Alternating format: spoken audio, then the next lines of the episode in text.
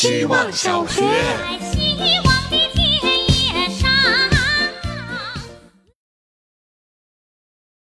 大家好，我是小小姐。我提前请假出来旅游了，所以分享我今天在青岛的游客经历。怎么说呢？我是那种坚定的大海岛，所以从机场出来的那个瞬间就觉得很舒服，因为闻到了大海的味道。好喜欢青岛那些上上下下的路和随处可见的海岸线。城市的构造呢，很像我在欧洲最喜欢的城市巴塞罗那，但是街道却又很生活化。二车道的马路很拥挤，但是路上的人，每个人的状态却一点也不拥挤。真的好喜欢青岛啊！恭喜青岛成为了仅次成都以外，我在全国范围内最喜欢的城市。希望小学。大家好，我是小旺仔。今天体育局来学校挑选射击运动员的苗子，班里一个女孩子入选了，大家都围上去特别羡慕，因为那教练也是冠军杨倩的老师。我们还没为她高兴一会儿，教务处就告诉我们，如果定下来，他即将转去体校离开我们。事情来得太过突然，今天之前谁都没有想过离别。本来以为我和学生的关系平淡如水。偶尔嫌他们懒惰，偶尔觉得他们吵闹，可是人和人之间就是这么奇怪。平日里这根透明的线两端系着彼此，或紧或松，我们从未觉察。可当有一天有人赤裸地向你展露它的存在，并准备拿起剪刀时，我才意识到，原来我们无时无刻不被牵引。课本上告诉我，人是一切社会关系的总和。从出生开始，我们亲手织出一根一根的线。并将一头挂在别人身上，也因为要走到更远的地方，有一根一根的将线崩断。时间让一切回到原点，仿佛我们从未相识。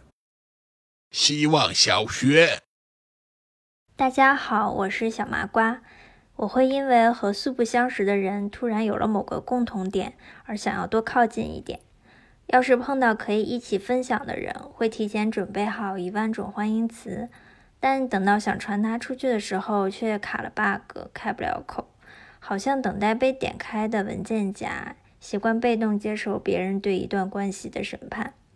更悲伤的是，有时候你以为的 fate 可能是个 fake，因为缘分遇见的人，戏谑似的和你短暂交换了下感情，而后又不留痕迹似的跑开了。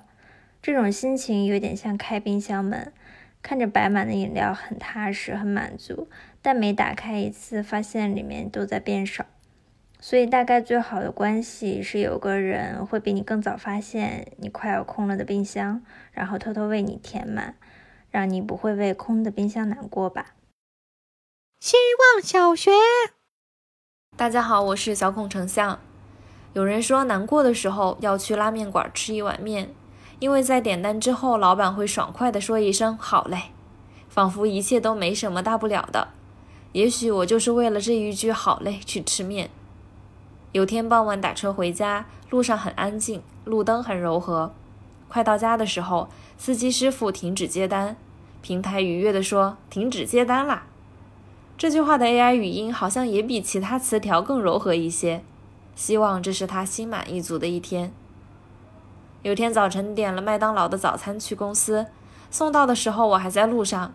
外卖小哥放在外卖架上之后，还不断叮嘱着：“你记着快点来拿哦，凉了就不好吃了。”我走在路上的脚步也轻快了一些。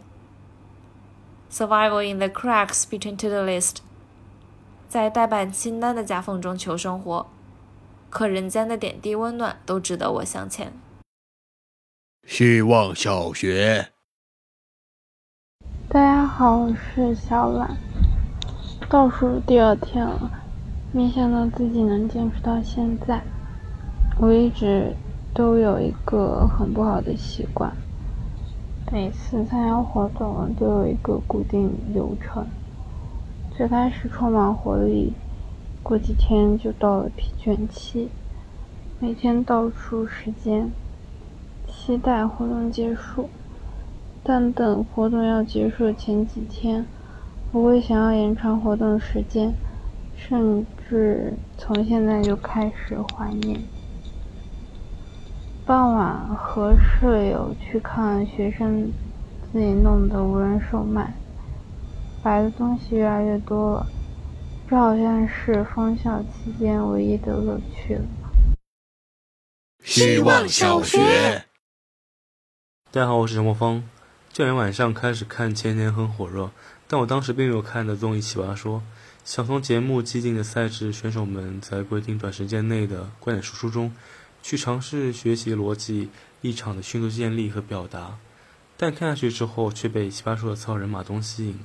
他在敲响每一场比赛或每一个环节开始和结束的幕钟时，感觉像是东道主在主持某种盛会，台下环坐着四面八方的奇葩来客们，享受着他们自己表达的快乐与苦辣；又或像旅程的列车长，在恰当的时间点上与上下场的新老奇葩们重逢或告别。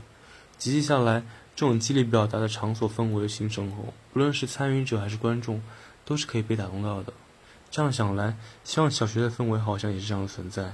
大家的表达练习总是可爱，每一场作业也值得小小期待。希望小学。大家好，我是小西瓜。最近吃晚饭的时候，喜欢看贝尔格里尔斯的《荒野求生》，觉得和《塞尔达传说》很像。尤其是贝尔站在山顶上喊的时候，弥补了林克想喊却喊不出来的遗憾，就像是同一个主题的真人版和游戏版。但我最喜欢看的还是它吃虫子。尤其是它在枯树干下面找到虫子的时刻，那个画面总让我想起《狮子王》里面鹏鹏和丁满找到虫子抓起来入口之后的爽脆多汁。动画和声音效果的搭配太棒了，色彩缤纷，让我记到现在。昨天还拿出来重温了一下。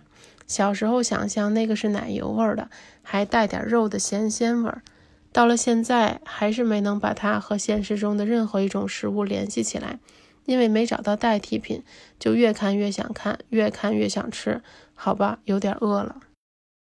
希望小学，大家好，我是小甜包。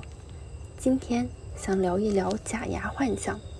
上次吃饭，爷爷坐在旁边嚼着菜，我听见他假牙嘎吱嘎吱的和牙床碰撞发出的声音，觉得好奇妙呀，忍不住笑了一下。于是开始幻想自己没了牙齿会是什么样子，从牙齿一颗一颗掉落，再到去把没掉落的牙齿拔掉，最后配上一排整整齐齐的新牙齿。至此，人生中的第三副牙齿来到了。第一副是乳牙，第二副是陪伴最久的牙齿，第三副好像就是假牙了。把假牙一整排的拿出来，放在手上。用牙刷替它刷牙，一定很酷吧？我会认真把假牙刷的增量，期待戴上假牙的那天到来。希望小学，大家好，我是小杰西。部门新来了一个北京的老大哥，爹味真的很重，重到我快对北京人有刻板印象了。就连我说男朋友生日准备给他送一个 PS 五，他都要说。P.S. 五没什么游戏，还不如买 P.S. 四呢。你送 Xbox 啊，那个小，方便携带，游戏也多。我说真的吗？好的，我再研究下。买的时候还是果断下单 P.S. 五。突然觉得，当你不喜欢一个人，又迫于社交要求必须要和他交流的时候，可以说一个自己的问题，问他的意见，然后不听他的，还是按照自己的来。首先。因为性格差异大，大概率他说的和你想的是不一样的。其次，你让他帮你分析，也不用听他说自己的事情，这更烦。不按照他的来，又能体会到一种类似于叛逆的爽感。是不是听完觉得社交压力都小了？希望小学。大家好，我是小山。刚刚被一位男性朋友评价为贤惠，我的本能反应是抗拒，不想接受这个词语。于是我反问他：“哎，你觉得在描述男性的语境里，有没有和贤惠相对应的词语？”朋友眉头紧皱，大概是觉得自己夸人怎么还夸出问题了。